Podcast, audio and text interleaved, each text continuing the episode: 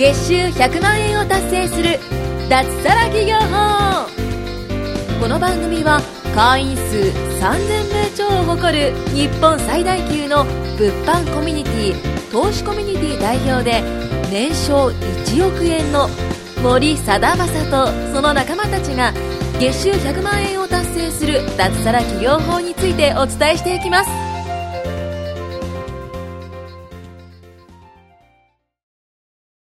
はい、ということで、今回第12回目ということでですね、えー、今日はスペシャルゲストをお呼びしております。はい。僕らの、えっと、ビジネスパートナーとしてですね、活躍していただいている、えっと、三井さんですね、をちょっと紹介したいと思います。三井さんよろしくお願いします。よろしくお願いします。はい。で、今日は三井さんと、えっと、前川さんと、はい。はい。3人で収録していきたいと思うんですけれども、えー、三井さんはですね、僕らの、えー、転売のコミュニティで一緒に活動をしてまして、はい物販も実績を上げていただいてるんですけれども、はいはい。えっ、とまあ、ノーリスクの転売はい。で、いくらぐらい上げてるんでしたっけ？今、えっ、と、外注さんを一人お願いして、はいえっ、と、月に大体10万円ぐらいです。ああ、もうコンスタントにね、はい稼いでいらっしゃるということで。は。はいえっ、と、最近ね、こう、三井さん脱サラをされたんですけど、はい。おめでとうございます。おめでとうございますます。結構僕も、まあ、三井さんとは、えっ、と、1年ぐらい前からですかね。なりますね。ね、付き合いとしては。はいはい。で、まあ僕が30で、三井さんおいくつでしたっけ？42になりました。ね、おじおじさん なんです。中年、中年ですね。中年のおじさんなんですけど。うん。えっと、まあ僕と同じ時期ぐらいからですかね、物販を始めていらっしゃって、うん。で、まあいろいろこう接点をね、持つことがあって、一緒に朝、ね、朝活っていう。そうですね。毎朝、朝から、その、ミーティングしてましたね。そうですね朝活っていう一緒にね、電話したりとかも、はい、してて、はいこう、僕とは結構親交が深いんですけれども、はいうん。で、三井さんがこう、物販を始めるようになったきっかけはい。うん、原因というか、まあそういうストーリーも、まあ僕何回も聞いてるんですけど、結構ね、いいストーリーだなと思うんで、ちょそうですか。っとね、シェアしてもらいたいなと思うんですけど、はい。わかりました。はい、おはい。願いします。お願いします。えっ、と、まあ、私、あの、脱サラしたんですけども、えっ、と、その当時ですね、えっ、と、仕事が、えっ、と、和食の居酒屋の店長をやってまして、はいはいはい。で、えっ、と、まあ、昼から、働く時間が大体昼出勤して、夜中の1時、2時に帰ってくるっていう生活をずっと何年も、何十年もしてたんですけど、うんで、えーそうなってくると、まあ、お家に帰った時には、まあ、私結婚してるんですけど、はいえー奥さんと、まあ、子供もいるんですけど、まあ、私が夜中に帰ると、当然、まあ、奥さんと子供は寝てるんですねお。子さんはおいくつでしたっけ？えっと、8歳になりまし8た。歳の子さん。はい。うん。小学校3年生なんですけど、うんで、まあ、当然帰ると寝てるんですよね。で、私が寝てる間に、えっ、と、奥さんが出勤して、子供が登校するっていう感じで、あの、別に仲悪いわけじゃないんですけど、会話がないですね。会話できない。あーなるほどね。はい。うんで、週に1回の休みの時にお互い顔を合わせて、えー話すっていう。うんうんうんえーで、夜のご飯を週に1回家族で食べるっていうのが、すごくこう、えっ、と、気持ちが落ち着くというか、んリラックスする時間だったんですね。はいで、それをずっと何十年もやってたんですけど、何の不思議にも思わずに、もうそういうもんだと思い込んでた。ね、結構当たり前になっちゃいますもんね。そうですね。もうそういうもんだしっていうふうに、まあ奥さんも僕も、当然子供もそういう生活をしてたんですけど、で、まああることがきっかけで、まあというのはまあ食中毒になったんですね。はい。えーまあ子供からちょっとノロウイルスが移りまして、はいはいはい。で、それをきっかけにして、まあ一週間仕事を休むことになって、はい。で、その時っていうのはもう仕事中心で、もう店のことが全部中心で、家族のことも、自分のことも全部後回しにしてたんですけど、で、その時に休んだ時に自分の時間ができて、で、まあ3日 ,3 日ぐらい寝込んだんですけど、で、元気になったんですね。で、自分の時間が4日ぐらいできたんですけど、で、その時にこう、ふっと、あ、このままでいいのかなっていうふうに思ったんですよね。まあ、これからの人生について、自分のことについて、なんか初めて考えられたんですね。はいこう落ち着いた時間っていうのができた時に。で、このままじゃ絶対良くないっていうふうに思ってて、思ったんですね、その時に。はいで、それまでの自分ってもう、なんて言ったらいいですかね、うん、子供の好きな食べ物とか、うん。得意な教科とか、うん知らなかったんですよ。うん。うーん。もうずっとすれ違いの生活だったので、はいそれって父親だって言えるのかなっっていうところから考えていって、じゃあ、これはダメだろうと。人間らしくないなっていうのがすごく思っていて、で、僕の夢というか、その、飲食店をやっていて、もっと言ったら自分の店を持って、えー、家族との時間を作るっていうふうに思ってたんですけど、はい、多分これ続けててもそれできないなって思ったんですね。じゃあ別のことやんなきゃいけないって思ったのがきっかけですね。はい。それを思ったんで脱サラしようっていうふうに思いましたね。いや、なんかすごいなんかハートフルというか、ね、すごいいいエピソードなんですよね。うん、うん、すごい好きなんですけど、もう何回聞いたかわかんないですけど、ね、何回も喋りましたね。ね、本当で、まあ、結構昔からこういろんなこうビジネスというか、はい、チャレンジもされてて、はい。まあ、いろいろ失敗も経験されてて、はい、それでも再チャレンジしようって立ち上がれたっていうのは、はい、やっぱり家族の大切さとか、うん、そうですね。そういったことがねすごい、うん、引き金にはなってると思うんですけど、うん、うん、な前川さんと僕はまだ結婚してないんで。うん。わかんないですこれから先もしかしたら気づくのかもしれない、ね、はい、気づくかもしれないですね。なんか前川さんから三井さんに聞いてみたいこととかってあります？ああ、そうですね。一応その、あの、三井さんは、その、まあ、前から知ってるのは知ってたんですよね。そのコミュニティでの、その LINE でのやり取りだったりとか、はい、そういったものはさせていただいてるんですけど、あの、実際に会うのが今日初めてです、ね。初めてですね。初めてで、あの、さっきお会いしました、ね、そうですよね。さっきお会いして、で、あの、こう、ドアを開けたら、こう、三井さんがこう、気さくに、あ、こんにちはみたいな感じで、誰だろうこの人って最初思ったんですけど、三井ですって言ったら、ああ、三井さんかと思って、すごいなんかこう、やっぱこう、実際に会うと、その、やっぱこう、LINE でのやり取りをしてるイメージとは全然違って、すごいなんかこう、気さくな感じで、うん。で、すごいなんかイメージ、ああ、すごい印象いいなと思ってて。で、まあ、実際にこう、まあ、三井さんがこう、なんだろう、ビジネスを始める、その経緯っていうものも、まあ、僕はその、実際にちゃんと聞いたことはなくて、はい、で、まあ今日さっき、僕も今さっきちゃんと経緯を聞いたんですよね。で、ああ、そういう流れでやっやってきたんだと思って、で、その中で、はい、やっぱりこう、まあ僕はちょっと聞いてみたいのは、はい、その、やっぱ家庭と、まあお子さんがいて、あの、ビジネスっていうものも、あの、始めるときにあたって、脱サラ今してるじゃないですか。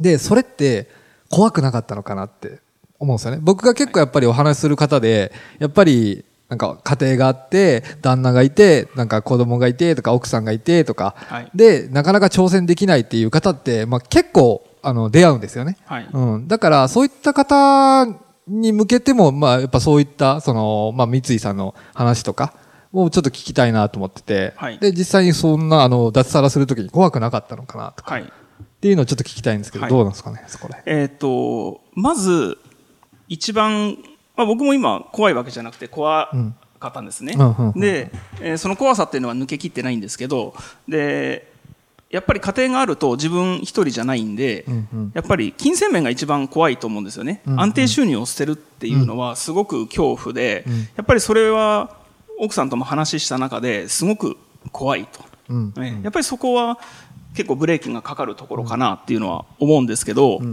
ただえっ、と、そこで止まってしまった場合と、うん、えっ、と、まあ、止まってしまうと、これから先は何も変わらないわけですよね。うん、確かに。えー、じゃあ、そうちょっと変わりたいなというふうに思ったときに、うん、えっ、と、自分が将来的にどうなりたいかが、えっ、と、ちょっと比べてみたんですね。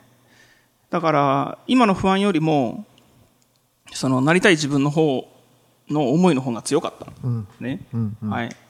で、もう一つは、えっ、ー、と、結婚しながらこれできたことにすごく今、僕は良かったなっていうふうに思っていて、うん、というのは、えっ、ー、と、一人だったら、まあ前もね、えっ、ー、と、先ほども近山さんが言っていただいたんですけど、若い時ってちょっと一人でやって突っ走っちゃう感じなんですね、僕の場合。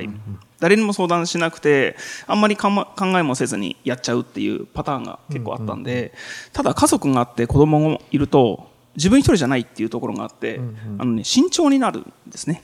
えいろいろ物事を選ぶときに、やっぱり自分だけじゃないんで、で、今回のこの脱サラっていうことについても、やっぱり自分だけだったら、あんまり考えずにやっちゃったような気がするんですよね。でも今回は、えー、奥さんもいて子供もいるんで、やっぱり自分だけじゃないっていうふうに。だそうなったらやっぱり失敗はできないわけじゃないですか。本当に慎重になってよく調べたし、本当に大丈夫かっていうところまで自分の中で納得いくまでよく調べた。ですね。それの上で始めたっていう感じですね。はい。なるほどね。はい。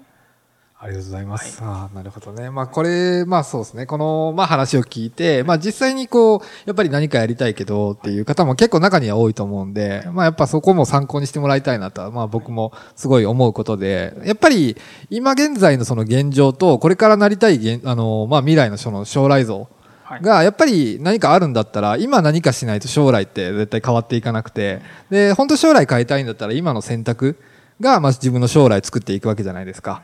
まあそういった感じで、まああのまあ今現在、そのなんか、ちょっとこう躊躇してる方だったりとか、まあどうやったらいいんだろうなってこう自分でこう独学で頑張ってる方、まあなかなか独学だったらやっぱ難しいじゃないですか。そうですね。ん。なかなかこう時間もかかるし、で、それでやっててなかなかその独立とかもちょっと難しいと思うんで、やっぱそこら辺はね、その、まあ三井さんは、その、実際今僕らと一緒にまあやったり、やって、まああのいろいろこうスピード感出してこう結果出していってるわけじゃないですか。はいうん。なんかそういった面もね、あのーやっぱ、うん、まあ一人でやるよりは、そうですねちゃんと、うん、ちゃんとそこなんか学べる環境とか、そういったところでこう学んでいくのもいいのかなっていうところはありますよね。うん。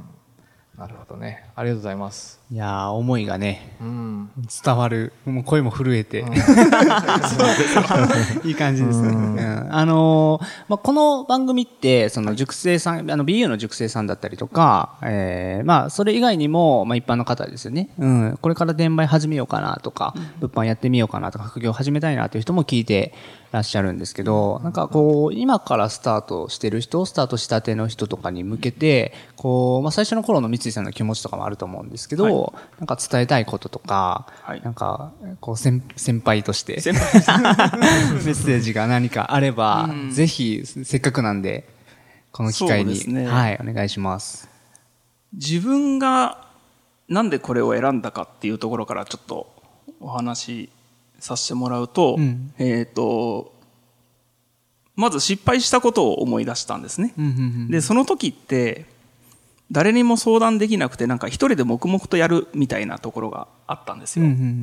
で、そうなってくると自分一人なんで、当然、教えてくれる人はまあいたんですけど、なかなか聞ける環境っていうのがなくて、はいそうするともう本当一人でやってると変わんないんですね。で、聞いてもあんまりこの、えー自分で納得いく答えが返ってこなかったりだとか、はい。周りに実績の出してる人がいなかったりっていうことがあったんで、なんかこう、本当にできるのかなっていう思いばっかりが膨らんでいっちゃって、疑問とかってことですよね。そうですね、はいはい。でそうなってくるとやっぱり結果ってうまく出なくて、はい。でどんどんフェードアウトして結局やめたっていうパターンだったんですね、でそれはやっぱり良くないなって思ったんですね、うん。ってことは誰かに聞ける環境に自分が行かなきゃダメなんだなって思ったんですよね、はい。ええ。でそうなった時にこのビジネスを選んだ時にえっ、と LINE グループでうんうん。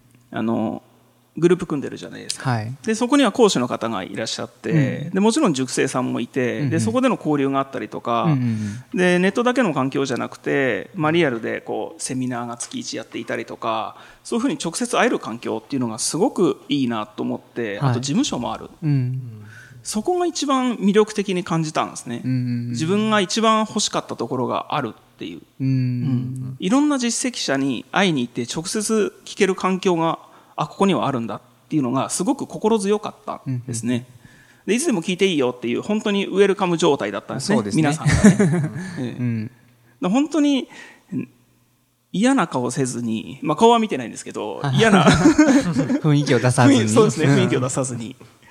24時間、はい。誰かしら返してくれるじゃないですか。そうですね。ええそれがすごいなと思って、うん。うんそこに魅力を感じましたね、そういう環境を選ぶといいのかなっていうふうに思いまあ、ますね。環境選びが一番、うん。こう、はい。三井さんの中では大事だなっていうところ。そうですね。ん。うん。過去の失敗も含めてってことそうですよね。ですね。はい。だからまあ、確かに僕らがこう提供しているものというのはノウハウだけではなくて、うん。こう、環境ですよね。うん。質問できるとか、実際に会いに来てくれるような、はい。こうね、うんうんうん。場所もちゃんと提供しているので、うん、なんかそういう、まあ、塾生さんはそういった環境をしっかり活かしていただいて、うんうん。まだこうね、こう、経験ない方とか、はい。うん、は実際そういう環境があるんだよっていうことを分かってもらって、うん、で、そういうね、まあ、これからの環境選びに、こう、参考にしてもらったら、はい。うん、いいのかなとうん思います。はい。はいということで、えっ、と、今日は、はい三井さん、どこからでしたっけ？今日は長野県から来長野から。